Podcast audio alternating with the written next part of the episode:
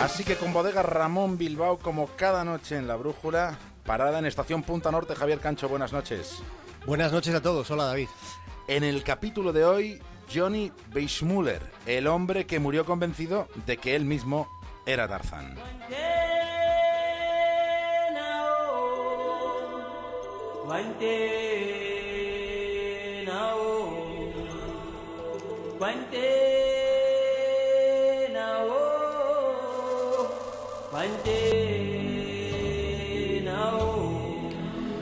Hurgar en la memoria más primigenia es un ejercicio cuyo desenlace suele resultar bastante difuso.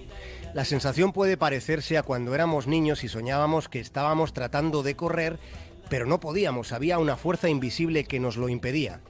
Adentrarse en las veredas de la memoria y no encontrar lo que se busca con una nitidez mínima acostumbra a ser una experiencia algo frustrante. Respecto a estas prospecciones sobre lo que vivimos en los surcos de nuestro cerebro, me parece que entra dentro de lo posible que la primera idea de África, para dos generaciones de occidentales, la primera idea de África fuera a través de las peripecias de Tarzán, el personaje escrito por Edgar Rice Burroughs, aunque más bien fuera el Tarzán cinematográfico el que nos mostrase una mirada del continente negro que analizada ahora con perspectiva, pues resulta tangencial sesgada y sin rastro alguno de fundamento antropológico. Durante 12 películas vimos a Johnny Weissmuller haciendo de rey de los monos por África.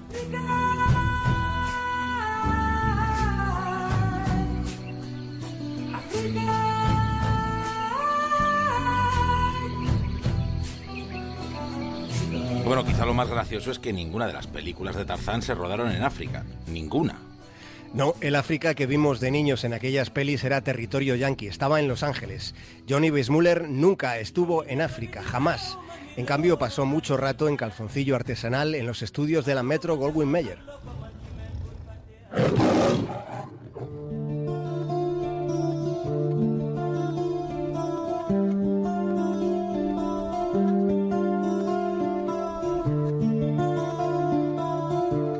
Las películas de Tarzán empezaban con un león y solían transcurrir y terminar con un chimpancé. Chita disponía de un protagonismo muy destacado. De hecho, si os acordáis, Chita tenía casi casi tanto texto en el guion como Tarzán. La verdad es que en el caso de Tarzán sus conversaciones resultaban más simples que las que pueda tener un niño de año y medio, aunque claro, luego estaba su famoso aullido. En cuanto al chimpancé, el repertorio de sonidos era algo muy presente. Cuando se avecinaba algún peligro, ahí estaba Chita con sus chillidos histéricos. Cuentan las malas lenguas que para que Chita anduviera más resuelta en los rodajes se la ofrecía unos lingotazos de, de manera que, que después de tantas tomas y tantas películas, el mono, que era un mono y no una mona, un mono que no estaba en África sino en Los Ángeles, con tanto trago, Chita, el mono que hacía de Chita, acabó por alcoholizarse. Sin embargo, a pesar de tan mala vida, a pesar de unos hábitos tan nefastos, se nos contó que el que fue uno de los chimpancés de, las películas de Tarzán murió hace poco, en, en 2011, a la edad de 80 años cuando este tipo de monos en cautividad, como mucho, como muchísimo, suelen llegar a los 50 años. Se trata, por tanto, muy previsiblemente, se trata de otra mentirijilla más, como la risa enlatada de Chita.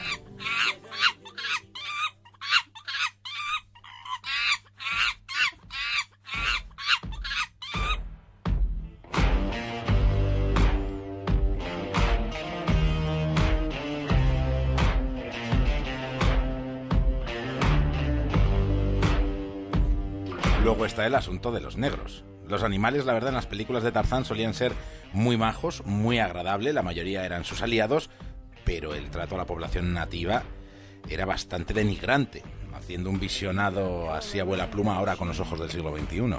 ¿Te acuerdas del Siguana, David? Hombre, ¿cómo olvidarlo? Sí, buena. Stacy, Stacy. Vamos. Venga, chicos, en pie. No hay nada que temer. ¡Paisi! ¡Paisi!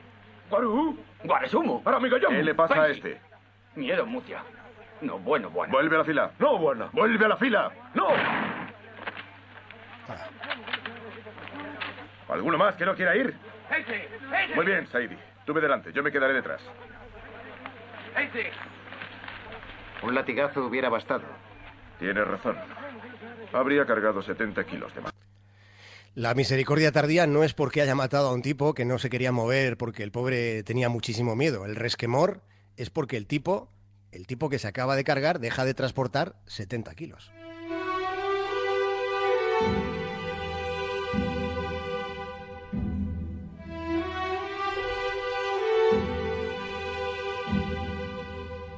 Con quien sí se tuvo misericordia fue con el propio Johnny Weissmuller.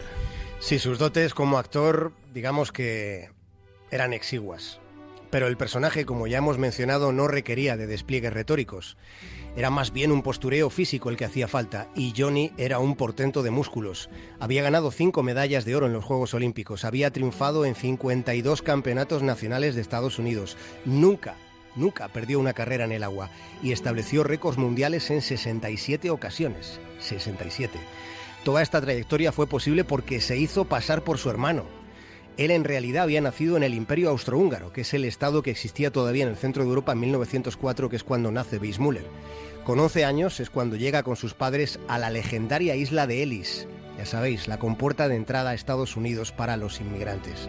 Cuando crece un poco, empieza a trabajar como botones en el Hotel Plaza de Chicago. Este fue su primer trabajo. Su último empleo, precisamente también fue en un hotel como relaciones públicas en ese periodo en el que los que fueron estrellas del cine entraban en lo que se consideraba el crepúsculo de los dioses. Johnny Weissmuller fue una estrella rutilante, una de las más fulgurantes en su época, a pesar de aquellos diálogos. Tarzán, Jane, daño, cabeza, gustaría, Jane. Eso es casi una frase, Tarzán.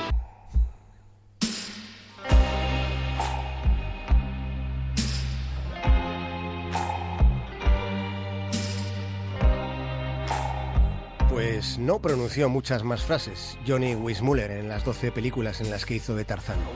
Antes de morirse, estaba convencido de que él era Tarzán. En enero de 1984 murió en Acapulco y en su funeral se escuchó una grabación de su inolvidable alarido. Esta fue su última voluntad.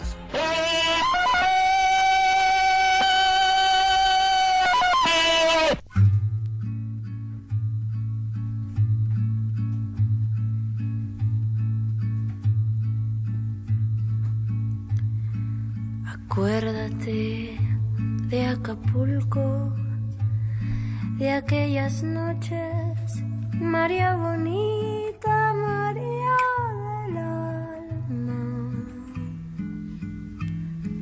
Acuérdate. Hoy nos hemos acordado de Tarzán y no Sí. podremos olvidar nunca Acapulco.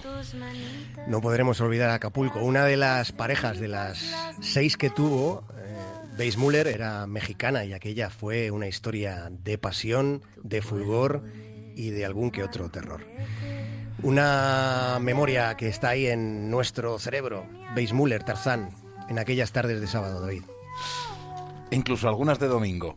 A disfrutar de la Semana Santa, Javier Cancho. Un abrazo a todos. Hasta, hasta pronto. Lo digo con sentimiento, mi pensamiento me traicionaba.